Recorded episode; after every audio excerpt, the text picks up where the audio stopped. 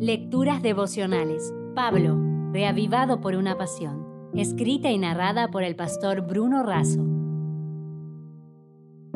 Hoy es 13 de marzo. ¿Rama o injerto? En Romanos 11, 19 leemos, Las ramas fueron desgajadas para que yo fuera injertado. El olivo es uno de los árboles más antiguos y de larga vida.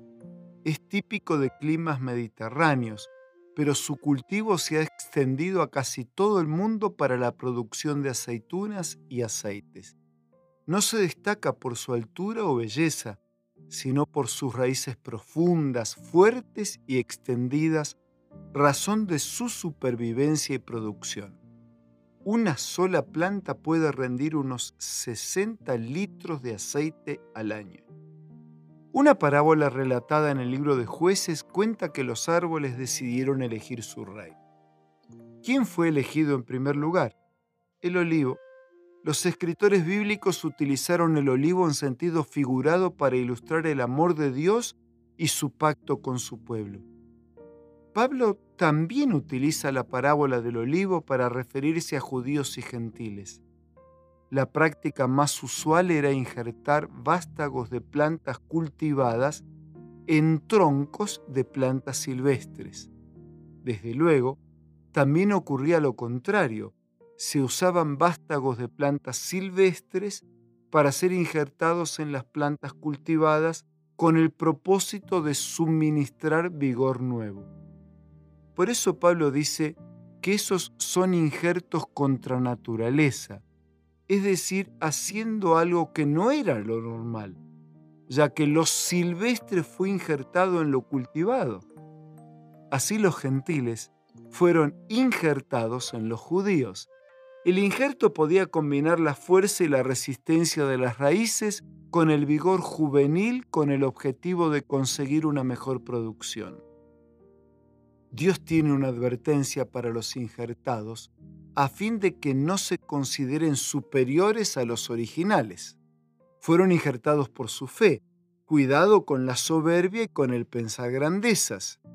En cambio, ellos necesitaban mantener la humildad y una vida consecuente. Dios trata a las ramas desgajadas por su incredulidad con severidad. Es la única vez en todo el Nuevo Testamento que se usa esta palabra que significa amputar, cortar y separar. Dios trata a los injertados, que son agregados por la fe, con bondad y mansedumbre. Dios les dice que lo fundamental no es la rama original ni el vástago injertado, sino la raíz. Ambos necesitan una dependencia exclusiva y permanente de la raíz. Por eso, deseando lo mejor para ti en este día, concluyo con las palabras de Elena de Huay.